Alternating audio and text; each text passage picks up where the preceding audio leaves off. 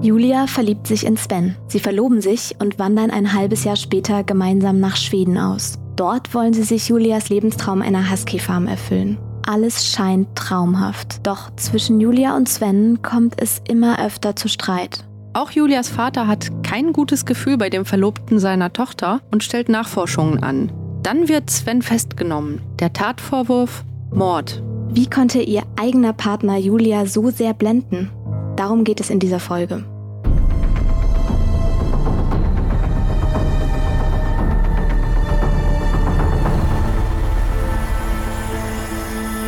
Hi und herzlich willkommen zu Der Fall, dem Kriminalpodcast von Funk. Hier sprechen wir über die Kriminalfälle aus der Reihe Der Fall, die ihr vielleicht ja schon von YouTube kennt. Und auch wenn es letzte Woche kein Video bei YouTube gab, wollen wir hier im Podcast wie immer auf die Psychologie hinter einem Fall schauen. Ich bin Sarah Kolderhoff, Journalistin und Psychologiestudentin und spreche hier wie immer nicht alleine, sondern schaue mir die Fälle gemeinsam mit der Kriminalpsychologin Lydia Benecke an.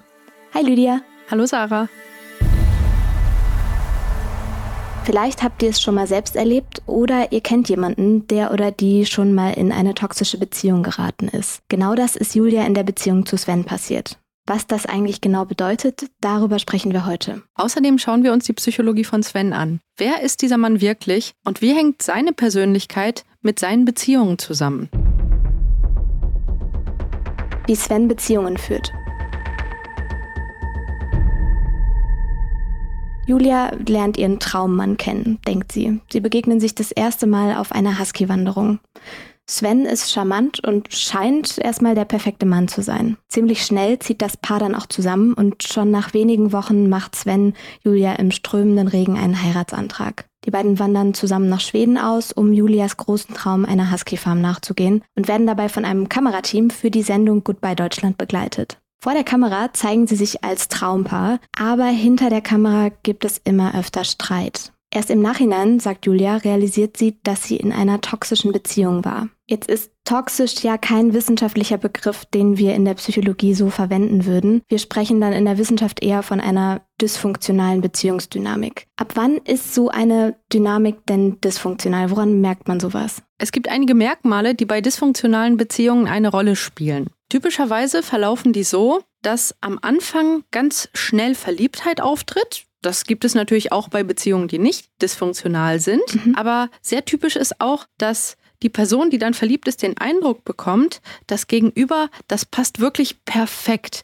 Also die Wertvorstellungen, die Interessen, die Bedürfnisse, die sind total übereinstimmt. Die Leute sagen dann, wow, ich habe wirklich so mein, meine Seelenpartnerschaft gefunden. Eine Person, die wirklich genauso ist wie ich mhm. und wir verstehen uns perfekt. Wir sind quasi wirklich ideal füreinander geschaffen. Und das ist so eine Sache, wo die Menschen dann oft sagen, sowas habe ich noch nie erlebt, dass jemand so übereinstimmt ist mit mir. Mhm. Und dann gibt es das sogenannte Love Bombing. Also die Person wird überschüttet mit Aufmerksamkeit, Zuwendung, Aufwertung, intensive gemeinsame Erlebnisse. Die Leute sagen oft, boah, so intensive, schöne Momente wie mit diesem Menschen hatte ich noch nie. Das ist so krass intensiv gewesen. Das war wirklich wie in so einem Märchen. Mhm. Also es ist einfach überbordend positiv. Also wenn ich mich zurückerinnere an die ersten Monate, als ich meinen Freund kennengelernt habe, da überschüttet man sich ja schon irgendwie auch so mit Liebe, mit Aufmerksamkeit. Wo ist der Unterschied zwischen dieser Anfangsverliebtheit und Lovebombing, wie du es gerade genannt hast? Das ist tatsächlich im Einzelfall gar nicht so leicht zu unterscheiden, denn in der Tat, wenn zwei Menschen beide ganz frisch verliebt sind, dann funktionieren ja auch beide Gehirne ganz anders, als wenn Menschen nicht verliebt sind. Und dann wird ja das Gegenüber aufgewertet und wir denken weniger kritisch und wir fühlen alles ganz positiv und intensiv. Das gehört schon auch zu intensiver Verliebtheit dazu. Mir fällt halt auf, wenn ich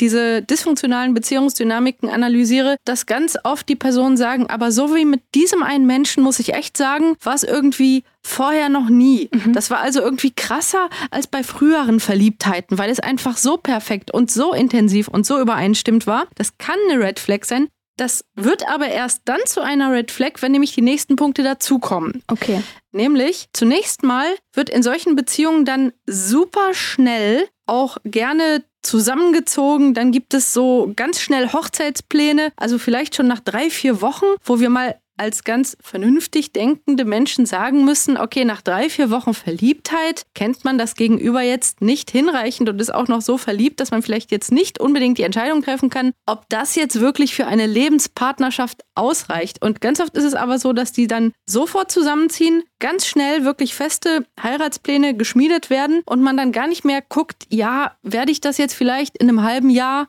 oder in einem Jahr immer noch so sehen und empfinden. Mhm. Das ist aber dann auch typischerweise die Vorstufe zu dem nächsten Punkt, nämlich es wird immer mehr sich aufeinander fixiert und das kann auch dazu übergehen, dass dann so eine Isolation stattfindet, dass das soziale Umfeld immer mehr rausgedrängt wird, weil die ganze Zeit die Zeit nur noch zusammen verbracht wird und jetzt kommt es nämlich, was dann wirklich ein Problem werden kann, wenn dann die eine Person anfängt zu sagen, hey, das Umfeld, das will uns nur auseinanderbringen mhm. und du merkst das gar nicht, aber die tun dir nicht gut, die sind auch nicht ehrlich zu dir und die reden hinter deinem Rücken über uns schlecht und die sind gegen uns. Und wenn dann immer mehr so Zwietracht gesät wird, damit das soziale Umfeld immer mehr rausgedrängt wird und sich nur noch auf die zwei Personen konzentriert wird. Also das heißt, der Partner oder die Partnerin macht sich dann so zur einzigen Vertrauensperson oder zur einzigen Bezugsperson. Genau. Und das ist dann eben ein Problem, weil wenn nämlich dann der Umschwung in die negativen Aspekte immer klarer wird, dann bereits durch diese stattgefundenen Isolationstendenzen nicht mehr so viele Menschen überhaupt mitkriegen, was da läuft. Mhm. Und ich möchte an dieser Stelle sagen, natürlich gibt es sicherlich auch Fälle, wo Menschen sich total verlieben, ganz schnell zusammenziehen und wirklich merken, das funktioniert. Nur ist es leider bei den dysfunktionalen Beziehungen so, dass dieses ganz schnelle, ganz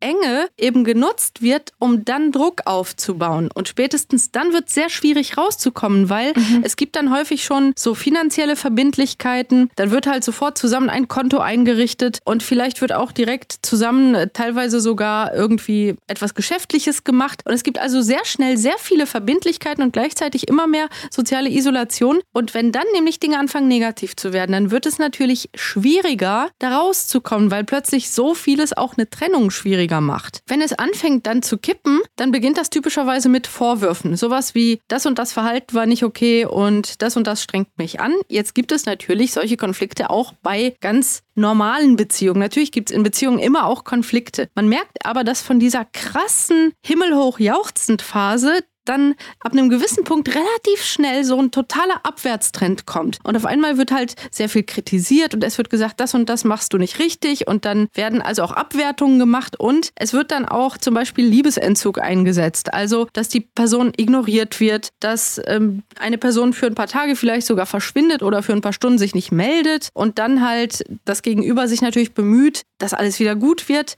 Und es gibt Abwertungen, Trennungsdrohungen, dann auch teilweise körperliche körperliche Gewalt. Es kann sich aber auch komplett auf psychische Abwertungen und Drohungen beschränken. Mhm. Aber das Problem ist, dass dadurch, dass halt vorher alles so super schnell, so super intensiv geworden ist, dass dann diese Abwärtsphase eben eher dazu führt, dass dann an der Beziehung festgehalten wird. Mhm. Und dann wird dieser emotionale Druck genutzt, um dann Forderungen zu stellen. Streng dich mehr an, tu das und das, was ich will. Wenn du nur das und das machst, wenn du nur so und so bist, dann ist doch alles okay. Mhm. Und dann würde das Gegenüber, das dann auch immer mehr in die Abwertung geht, sagen, du bist der Grund, warum wir uns streiten, du bist der Grund, warum ich dich so behandle. Wenn du nicht das und das falsch machen würdest, dann müsste ich mich ja gar nicht so verhalten, dann müssten wir uns ja gar nicht streiten. Und es wird dann ganz viel Verantwortung zum Gegenüber geschoben und gesagt, wenn du das und das nur machen würdest, wenn du dich nur so verhalten würdest, wie ich es für richtig halte, dann ist alles wieder so wie früher. Und du willst doch, dass es so wie früher ist, oder? Mhm. Und das ist das Problem, dass dann immer zwischendurch so positive Dinge wieder getan werden, zum Beispiel Beispiel nach dramatischen Streitereien, nach heftigen Vorwürfen gibt es dann wieder Versöhnungen. Und das ist halt dieses ganz böse Spiel mit emotionalem Druck, was dann dazu führt, dass mindestens die eine Person dann immer mehr versucht, alles zu tun, ja. was das Gegenüber verlangt, egal wie unwohl sie sich fühlt, weil sie glaubt, wenn ich nur alles richtig mache, dann wird alles wieder so wunderschön und traumhaft wie am Anfang. Das bedeutet ja quasi, dass man diese perfekt passende Person, die man da am Anfang aufgebaut hat, dann später zur Erpressung einsetzt. So, ah, du willst doch mit mir diese tolle Beziehung haben, die wir ganz am Anfang hatten. Und das ist es, wenn man nämlich dann schaut, warum wird so schnell dann gedrängt auf Verbindlichkeiten, auf Zusammenziehen, auf weg von den anderen, fokussier dich nur auf uns beide, dann wird halt klar, dass es einige Menschen gibt, die ganz bewusst eben diese Abhängigkeit erschaffen. Und das ist dann wirklich so der Prozess der ganz bewusst aufgebauten emotionalen Abhängigkeit, aus der es dann immer und immer schwieriger ist, herauszukommen. Viele dieser Dynamiken zeigen sich tatsächlich auch in der Beziehung von Julia und Sven und auch in früheren Beziehungen von Sven haben sich solche Muster schon wiederholt. Sven ist erstmal sehr charismatisch und kann Frauen wahnsinnig schnell um den Finger wickeln. Er macht seinen Freundinnen auch, wie du gerade schon gesagt hast, nach sehr kurzer Zeit Heiratsanträge. Einige seiner Partnerinnen ignorieren dann auch vor Verliebtheit sogar die Bedenken, die dann Familie und Freundinnen vielleicht äußern. Und Sven scheint besonders zu Beginn sehr, sehr ähnliche Interessen zu haben wie seine Partnerin. Bei Julia waren das zum Beispiel die Huskies, die Julia so liebt, und der gemeinsame Traum einer Husky-Farm in Schweden. Einer anderen Freundin hat er zum Beispiel vorgegaukelt, er wolle mit ihr ein Spielwarengeschäft eröffnen. Also das, wie du gerade gesagt hast, alles erstmal sehr perfekt, alles sehr passend, ne? Und danach kommt es dann aber immer öfter zu Streit. Und dabei wird Sven dann auch wirklich sehr schnell wütend, laut und auch bedrohlich. Und während die Beziehung dann von außen noch harmonisch wirkt, ist Sven in Wahrheit seiner Partnerin gegenüber unberechenbar. In einigen seiner Beziehungen fälscht er auch Unterschriften und beantragt Kredite ohne deren Wissen auf den Namen seiner Partnerin. Zum Ende der Beziehung hin sind viele von ihnen deshalb finanziell ruiniert und eben auch emotional wahnsinnig geschädigt. Da ziehen sich ja jetzt einige von diesen Anzeichen durch, die du gerade erwähnt hast, ne? Genau. Also ich sage gerne, wenn jemand zu perfekt erscheint, um wahr zu sein, kann es sein, dass es zu perfekt ist im wahrsten Sinne des Wortes. Und leider ist es so, dass die Menschen, die dann wirklich ganz bewusst manipulativ auftreten, dass die wirklich diese Strategien auch sehr, sehr klassisch, sehr intensiv einsetzen. Mhm. Und es ist halt eben schwierig, weil es gibt ja auch Menschen, die sich wirklich finden und die wirklich gut zusammenpassen und die dann auch wirklich eine lange, stabile Beziehung führen. Mhm. Deswegen ist es eigentlich besonders dann gefährlich, wenn dann von diesem Himmel hoch jauchzend ganz schnell dieser Abwärtstrend ab einem gewissen Moment kommt und diese Vorwürfe und es einfach dann mhm. so krass ist, wenn man das von außen versucht zu betrachten, von diesem super positiven in dieses total verletzende, total negative und wenn das dann eben eben gekoppelt wird, und das ist ganz wichtig, an Forderungen. Mhm. Du musst dich verändern. Wenn du das und das tust, dann wird alles gut. Zwing mich nicht dazu, so zu sein. Das ist diese Schuldverschiebung so. Oh ja, krass. Und wenn man dann merkt,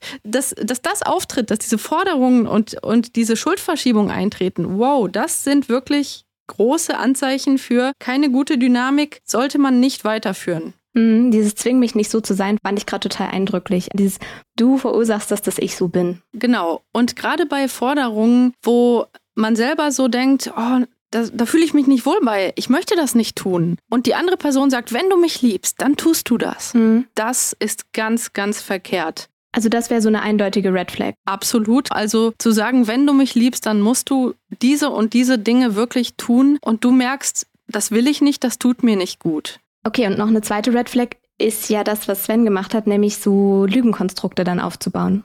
Genau, bei ihm war es wirklich sehr auffällig, dass er also sehr große Lügenkonstrukte aufgebaut hat und ja auch Unterlagen gefälscht hat mhm. und auch Unterschriften gefälscht hat und dann irgendwelche Dinge im Namen von Partnerinnen dann abgeschlossen hat, von denen, die dann erst viel später erfahren haben. Also da war wirklich auch sehr viel kriminelle Energie im Spiel. Und es gibt natürlich auch Fälle, die psychisch Menschen sehr schlecht tun, wo jemand nicht bis zu dieser Art von wirklich kriminellen Verhaltensweisen wie in diesem Fall geht, wo aber schon da, wo eine Person sagt, ich merke, ich möchte das nicht tun und ich fühle mich aber jetzt gedrängt, in der Partnerschaft das zu tun und ich merke, dass es mir damit nicht gut geht. Das ist definitiv etwas, wo Menschen echt sagen sollten, okay, das kann ein Anzeichen dafür sein, dass diese Partnerschaft so für mich nicht geeignet ist. Mhm. Und natürlich auch wichtig, wenn andere Menschen vielleicht Sorge äußern, dann sollte man auch dann kritisch denken, wenn man verliebt ist, weil verliebt natürlich bedeutet, dass man erstmal vom Besten ausgeht. Aber leider ist es halt so, dass manchmal dann Außenstehende erkennen, dass was nicht okay ist, wo man selber vielleicht das noch nicht so erkennt, wenn man gerade verliebt ist. Und auch bei Julia trifft ja jetzt das zu, was du gerade vorhin gesagt hast, nämlich sie hat ja Sven als jemanden kennengelernt, der erstmal ihr perfekter Partner zu sein scheint. Also Julia will eine Husky-Farm in Schweden aufbauen, Sven will eine Husky-Farm in Schweden aufbauen. Also erstmal wirkt das ja wahnsinnig perfekt und er überschüttet sie ja dann auch mit Liebe, was es dann ja wiederum viel schwerer macht, aus dieser Beziehung wieder rauszukommen. Das, was Sven offenbar bei all diesen Frauen ja ganz bewusst erzeugt hat, nämlich diesen Eindruck, der perfekte Mensch für sie zu sein, das ist natürlich etwas, wovon Menschen träumen, wie im Märchen halt. Diese perfekte Person, diese eine Person, die mhm. für den anderen oder die andere bestimmt ist. Und genau das macht ja den Druck, dass dann das Gegenüber sich sagt, ich muss mich halt anstrengen, weil vielleicht finde ich ja nie wieder einen Menschen, der so perfekt zu mir passt. Vielleicht finde ich nie wieder einen Menschen, der mit mir eine Husky-Farm in Schweden aufmachen will. Das ist aber natürlich etwas, wenn man die Mechanismen kennt. Und wie gesagt, wenn, wenn jemand das Gefühl hat, dieser Mensch ist zu perfekt, um wahr zu sein. Und einige Zeit darauf kommen dann die ersten Forderungen und man merkt, ich mag die Forderungen nicht, aber ich will diesen Menschen nicht verlieren. Das ist genau die Kombination im Kern eben solcher Beziehungsdynamiken, wo man eigentlich sagen sollte, Vorsicht, Vorsicht, sprecht mit anderen, lasst euch nicht unter Druck setzen und denkt mal genau drüber nach, was dahinter stecken könnte. Jetzt hatten wir ja ganz kurz auch schon über die Lügenkonstrukte gesprochen, die solche Menschen wie Sven dann einsetzen, um eben ihre Partnerinnen so sehr an sich zu binden. Solche Lügenkonstrukte wendet Sven auch gegenüber Julia an. Er gibt sich zum Beispiel ihr gegenüber jünger aus, als er tatsächlich ist. Dann behauptet er, er würde als Lektor arbeiten und habe das erste juristische Staatsexamen, besitze außerdem Aktien in Millionenhöhe. Er sagt außerdem, er wäre nie verheiratet gewesen und hätte keine Kinder. All das wird sich später als falsch herausstellen. In Wahrheit ist Sven arbeitslos und hat vier Kinder von drei Frauen. Millionär ist er auch nicht, seine Aktien hat er erfunden. Auch Julia wird von Sven finanziell ausgenommen, genau wie auch schon Frauen in vorherigen Beziehungen mit ihm. Im Fall von Julia ist es dann ihr Vater, der sie aus dieser Beziehung rausholt. Der ist nämlich schon länger skeptisch und traut Sven nicht so ganz über den Weg. Er stellt dann Nachforschungen an und findet beunruhigende Dinge über Sven heraus, unter anderem einen Gefängnisaufenthalt in Südafrika wegen Betrugs und Bigamie. Das heißt, Sven war mit zwei verschiedenen Frauen gleichzeitig verheiratet. Außerdem ist Svens Mutter seit mehreren Monaten verschwunden. Dass sie nicht mit Julia und Sven in Schweden ist, wie Sven behauptet, weiß Julias Vater aus Gesprächen mit seiner Tochter. Er verständigt dann die Polizei und holt wenige Tage später Julia in Schweden ab. Julia sagt er, dass sie bei Sven in Lebensgefahr ist. Julia glaubt ihrem Vater auch und Sven gegenüber behauptet sie, sie brauche eine Beziehungspause und würde deshalb abreisen. Das war eine sehr gute Entscheidung, denn später werden einige Dinge über Sven klar, die zeigen, dass er, wenn er den Eindruck hat, sein Lügengebäude würde zusammenbrechen, auch zu ziemlich extremen Verhaltensweisen in der Lage ist. So wird später eine andere Ex-Partnerin von ihm berichten, dass sie ihn eines Tages mit den vielen Lügen und Geheimnissen, die er vor ihr hatte, konfrontierte und dann etwas wirklich Extremes mit ihm erlebte. In dem Moment, wo Sven merkte, dass er jetzt nicht mehr mit seinen Ausreden weiterkommt, hat er zunächst einen theatralischen Nervenzusammenbruch vorgetäuscht. Er hat sich auf ein Sofa geworfen, geweint, gejammert, dass er immer das Opfer sei. Als das nicht funktionierte, hat er dann angefangen, sehr wütend zu werden und ist laut geworden und hat also sehr aggressiv agiert. Letztendlich hat er sich dann wieder beruhigt und am nächsten Morgen hat er aber dann, weil er gemerkt hat, dass das mit den Lügen so nicht funktionieren wird, den nächsten Nervenzusammenbruch vorgetäuscht. Und diese Frau, die war natürlich sehr verwundert über diese extremen Zustände, die er jetzt hier zeigte und hat dann ihren Vater angerufen, um ihn zu bitten, ihr zu helfen, den Sven jetzt aus der Wohnung zu schaffen. Nur um es nochmal einmal klarzustellen, das ist das, was eine andere Ex-Freundin von Sven später dann erzählen wird. Genau, und das ist natürlich ein Indiz dafür, was glücklicherweise Julia so nicht erlebt hat, was aber etwas ist, was Sven offenbar zu tun bereit ist, wenn er merkt, dass für ihn sehr, sehr relevante Lügen eben nicht mehr funktionieren und er da wirklich offen konfrontiert wird von einer Partnerin. So ist es nämlich abgelaufen. Und mhm. das Krasse ist, als er dann gemerkt hat, dass diese verschiedenen Strategien, also sich erst als Opfer inszenieren und dann wütend werden und dann wieder versuchen, so in einem ruhigen Ton weiter zu argumentieren, als das alles nicht funktioniert hat und die Frau wirklich wollte, dass er geht und auch versucht hat, dazu eben Hilfe zu holen, da hat er ihr das Mobiltelefon aus der Hand gerissen, hat das Festnetztelefon aus der Telefondose gezogen es kaputt getreten, das Internetkabel herausgerissen und die Frau daran gehindert, ihre Wohnung zu verlassen. Das ist natürlich total bedrohlich. Man stelle sich das mal vor, ne? Mhm. Und dann dann ist es ja letztendlich gelungen, doch das Mobiltelefon eben an sich zu bekommen und ihrem Vater ganz kurz eine Nachricht zu schreiben. Und daraufhin als dann der Sven merkte, dass jetzt noch jemand kommen wird, um der Frau zu helfen, hat er dann angedroht, sich zu töten, indem er vom Balkon springen oder vor ein Auto laufen würde. Da sieht man, das ist die nächste extreme Strategie. Mhm. Und Letztendlich hat sie es dann geschafft, ihn aus der Wohnung zu bekommen und dann soll er noch dreimal mit Anlauf gegen die Tür gesprungen sein, also in dem Versuch, diese Tür wirklich dadurch aufzubekommen. Also das war eine Eskalation, die halt zeigt, dass er offensichtlich, wenn er den Eindruck hatte, die Kontrolle komplett zu verlieren, wirklich extrem bedrohlich auch über längere Zeit auftreten konnte. Und ja dann auch sogar so weit geht, Suizid anzudrohen. Also was ja wirklich eine extreme Form ist, um diese Kontrolle dann wieder zu erlangen über seine Partnerin. Absolut. Das hat auch eine andere ehemalige Partnerin berichtet. Die hat gesagt, dass er in einer Konfliktsituation angedroht habe, von einem Dach zu springen. Krass. In suizidaler Absicht. Genau. Also offensichtlich hat er das auch dann in anderen Situationen durchaus verwendet. Er nutzte also unterschiedliche Strategien, wenn sein Lügengebäude zusammenzufallen drohte, und zwar sich als Opfer inszenieren. Dazu hat er zum Beispiel auch, das haben auch verschiedene ehemalige Partnerinnen gesagt, immer wieder so narrativ aufgemacht, dass er gesagt hat, er habe eine Zitat verrückte Ex Mhm. Und dann hat er gesagt, diese Frau hätte alle möglichen Dinge getan, um ihm zu schaden. Und ganz vieles in seinem Leben hat er dann dadurch erklärt, dass ihm eben irgendwelche sogenannten verrückten Ex-Freundinnen geschadet hätten. Er hat immer wieder also die Schuld auf frühere Partnerinnen geschoben, sich als Opfer inszeniert. Und wenn das nicht mehr funktioniert hat, hat er eben aggressiv Vorwürfe gemacht. Und wenn das nicht funktioniert hat, dann hat er mit Suizid gedroht. Man sieht also immer mehr diese krassen Versuche, die Kontrolle wieder zu erlangen über die aktuelle Partnerin. Mhm. Das heißt, in Julias Fall, Julia wurde ja jetzt von ihrem Vater angerufen. Ihr Vater hat ihr erzählt, irgendwas stimmt da nicht. Die Mutter von Sven wird vermisst. Der behauptet, die sei mit euch in Schweden, aber das stimmt ja gar nicht, die ist nicht mit euch in Schweden. Das ist gefährlich, passt da mal lieber auf. Was Julia dann gemacht hat, war vermutlich ganz klug, nämlich zu ihm zu sagen, pass mal auf, ich brauche Abstand, aber jetzt nicht zu sagen, hey, ich weiß das und das und das über dich und ich verlasse dich.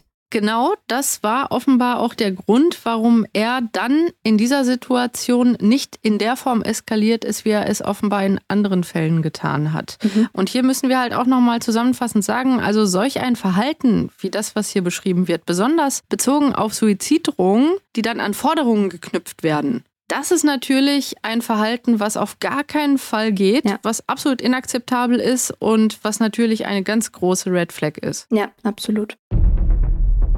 Verdachtsdiagnose dissoziale Persönlichkeitsstörung.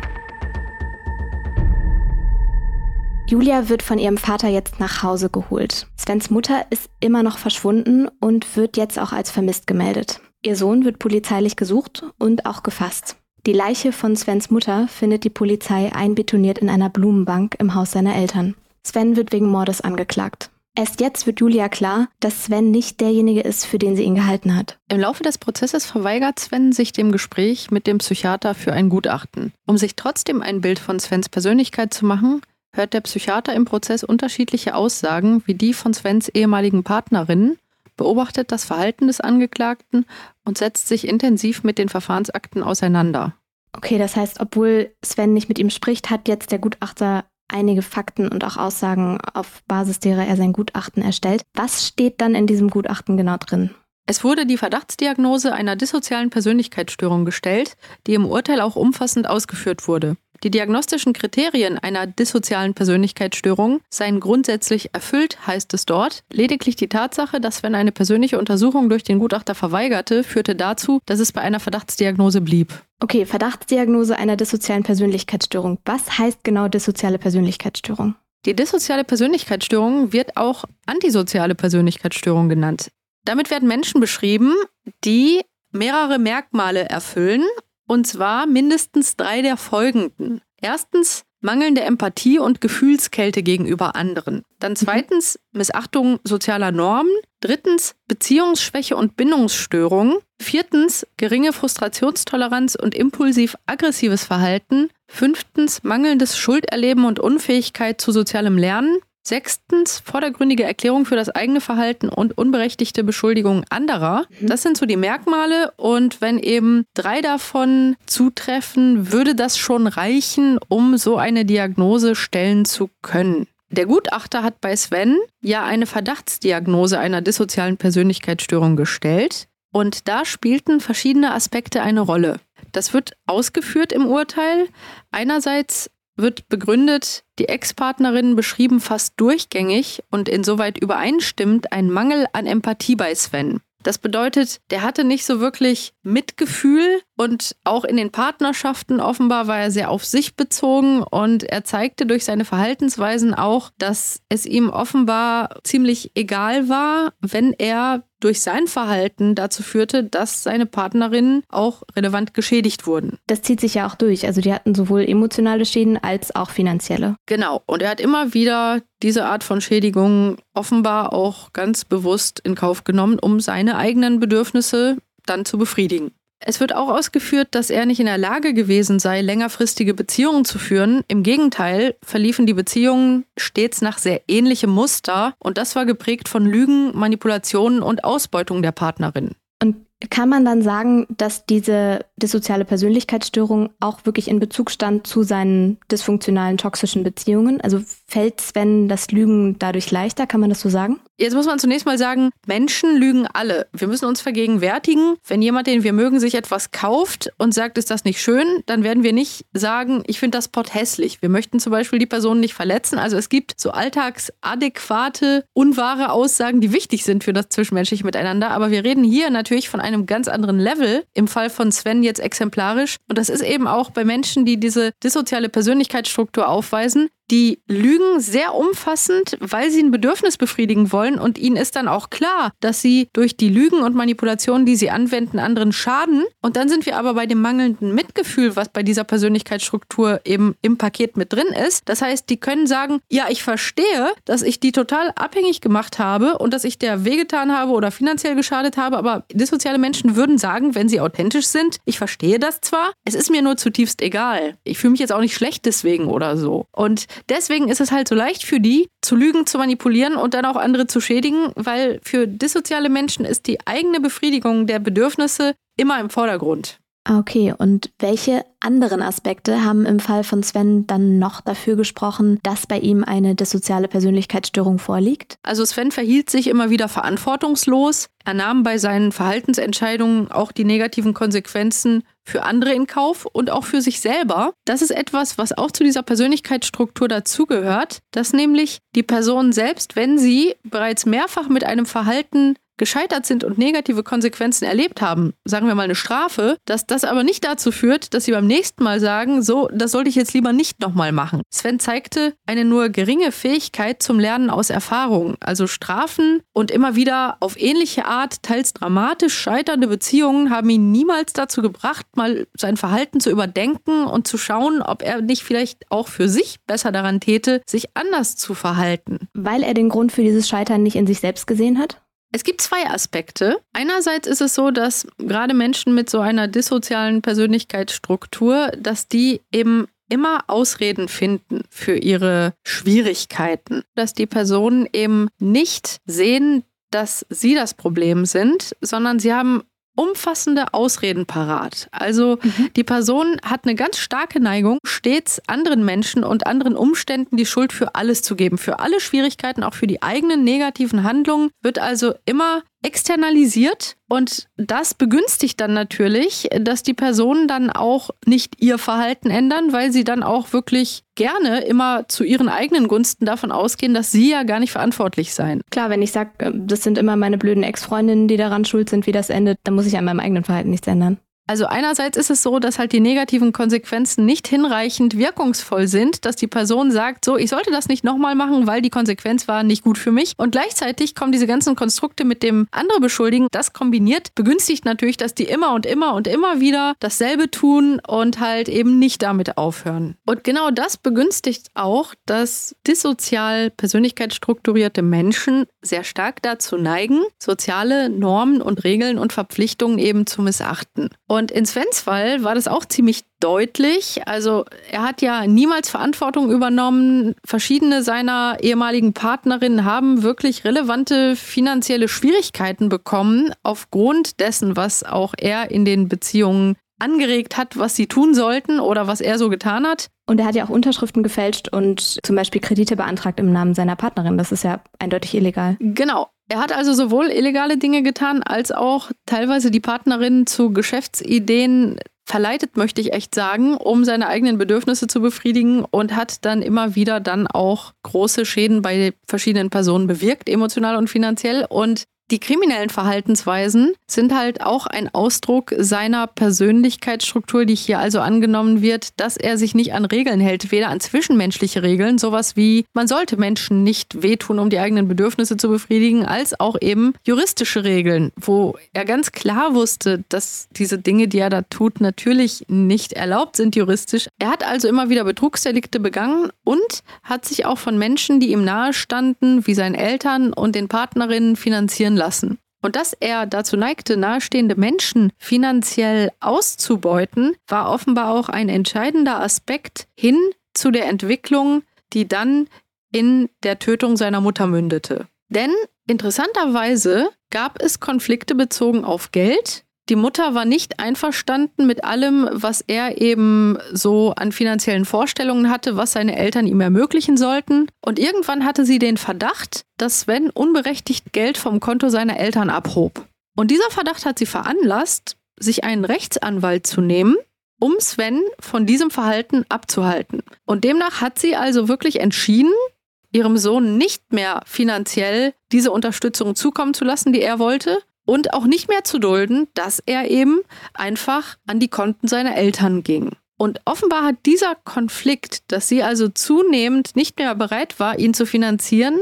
sehr stark dazu geführt, dass die beiden immer mehr miteinander im Streit waren und diese Konfliktsituation, die sich zugespitzt hat, scheint der Ausgangspunkt gewesen zu sein dafür, dass dann in diesem finalen Streit, zu dessen Ablauf er sich aber nie geäußert hat, sodass das Gericht diesen, soweit es ging, rekonstruiert hat, aus anderen Informationsquellen heraus, dass er also in diesem Streit dann seine Mutter getötet hat. Okay, aber jetzt haben wir diesen Aspekt der dissozialen Persönlichkeitsstörung, nämlich dieses Missachten von Regeln und von Normen. In diesem Fall ja in der Verbindung wie du gerade gesagt hast, mit einem Tötungsdelikt. Also Sven hat dann seine Mutter getötet. Ist es insgesamt so, dass diese dissoziale Persönlichkeitsstörung dann öfter mit Tötungsdelikten in Verbindung steht? Man muss einerseits sagen, dass es auch viele Tötungsdelikte gibt, die von Menschen begangen werden, die jetzt keine dissoziale Persönlichkeitsstörung haben. Und umgekehrt gibt es auch viele Menschen, die eine solche Persönlichkeitsstörung haben, und die zwar häufig dazu neigen, diverse Straftaten zu begehen, die aber jetzt nicht unbedingt ein Tötungsdelikt begehen.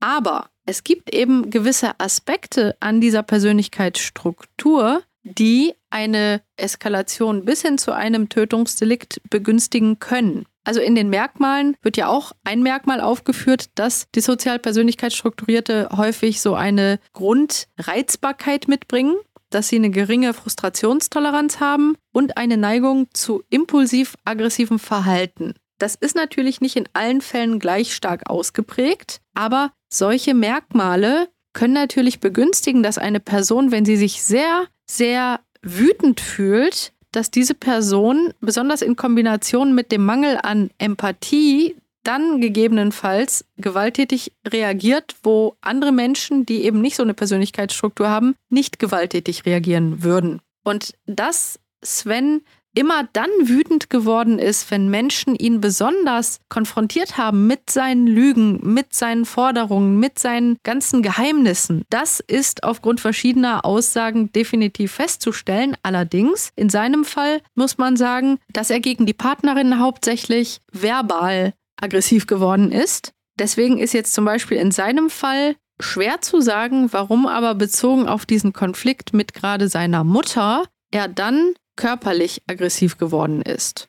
Das zu diskutieren würde jetzt an dieser Stelle zu weit führen, was da alles eine Rolle spielen könnte. Aber es ist also so, dass eben durchaus eine solche Persönlichkeitsstruktur, wenn andere Faktoren zusammenkommen, begünstigen kann, dass ein Mensch auch körperlichen Schaden anrichtet und gegebenenfalls auch ein Tötungsdelikt begeht. Ich finde auch das, was du gerade erklärt hast zu dem Zusammenhang mit der Beziehung, finde ich besonders einleuchtend. Also, dass diese, dieser Mangel an Empathie das natürlich auch begünstigt, andere Leute dann auf diese krasse Weise von sich abhängig zu machen, beziehungsweise dann eben zu benutzen oder zu schädigen. Gab es denn jetzt außer der dissozialen Persönlichkeitsstörungen noch andere Verdachtsdiagnosen, die dann aufgetaucht sind? Im Urteil wird erwähnt, dass auch möglicherweise eine narzisstische Persönlichkeitsstörung bestehen könnte. Das wäre also dann wohl auch eine Verdachtsdiagnose. Und das beschreibt einen Menschen, der halt sehr überzeugt davon ist, besonders wichtig und grandios zu sein und von anderen auch so behandelt werden möchte. Die Person möchte bewundert werden und sie möchte halt besondere Privilegien erfahren durch andere und ist auch sehr auf sich bezogen und auf die eigenen Gefühle, also extrem egozentrisch. Und bei ihm kann man ja beispielsweise erkennen, er hat ja sich auch als Millionär dargestellt. Er hat seine eigenen Leistungen und seine Biografie definitiv ziemlich übertrieben in bestimmten Aspekten. Das wäre so ein Indiz dafür, dass er halt als etwas Tolleres dastehen wollte und bewundert werden wollte für einfach Leistungen oder Eigenschaften, die er ganz gewiss nicht aufwies. Über die narzisstische Persönlichkeitsstörung haben wir ja auch schon mal relativ ausführlich gesprochen. Wer jetzt also noch mehr darüber wissen möchte, hört sich am besten mal unsere Folge über die falsche Ärztin Maike S. an.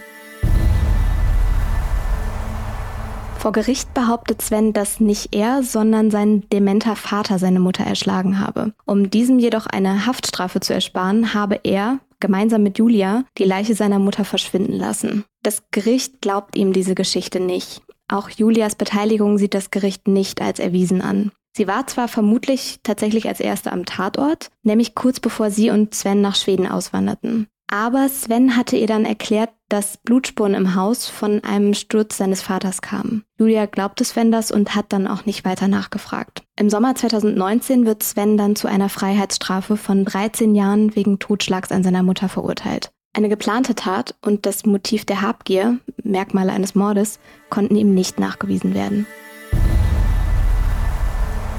Uns ist es jetzt wichtig, hier nochmal klarzustellen, dysfunktionale Beziehungen enden meistens nicht mit Totschlag. Solche Dynamiken zeigen sich wirklich oft auch ganz subtil, also durch Kontrolle und Abwertung. Also ähnliche Mechanismen wie die, über die wir schon gesprochen haben, aber häufig nicht in dieser heftigen Ausprägung. Außerdem kann man durchaus in eine dysfunktionale Beziehung auch reingeraten, ohne dass jetzt eine der beiden Parteien eine Persönlichkeitsstörung hat. Manchmal ergänzen sich leider auch einfach zwei Menschen ungünstig.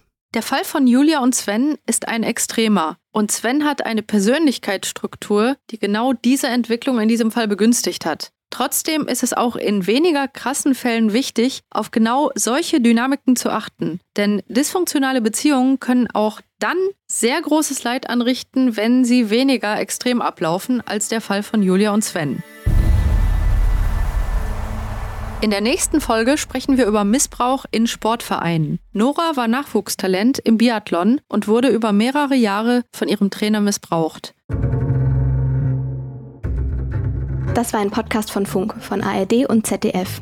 Wenn euch unser Podcast gefällt, lasst uns sehr gerne eine Bewertung da und abonniert den Kanal, um keine Folge mehr zu verpassen. Darüber freuen wir uns sehr. Auf dem Der Fall YouTube-Kanal findet ihr außerdem noch weitere Folgen aus der Reihe Der Fall. Falls ihr Fragen habt, findet ihr dort auch den Community-Tab, unter dem ihr uns erreicht. Oder ihr schreibt uns einfach eine Mail unter derfall.funk.net. Hört auch gern mal rein bei unseren KollegInnen vom interaktiven Krimi-Podcast Schreibt mich ab. Den Link findet ihr in den Shownotes. Ich fand es wie immer total interessant und habe selber auch ganz viel Neues gelernt und freue mich aufs nächste Mal. Tschüss, Lydia. Tschüss, Sarah.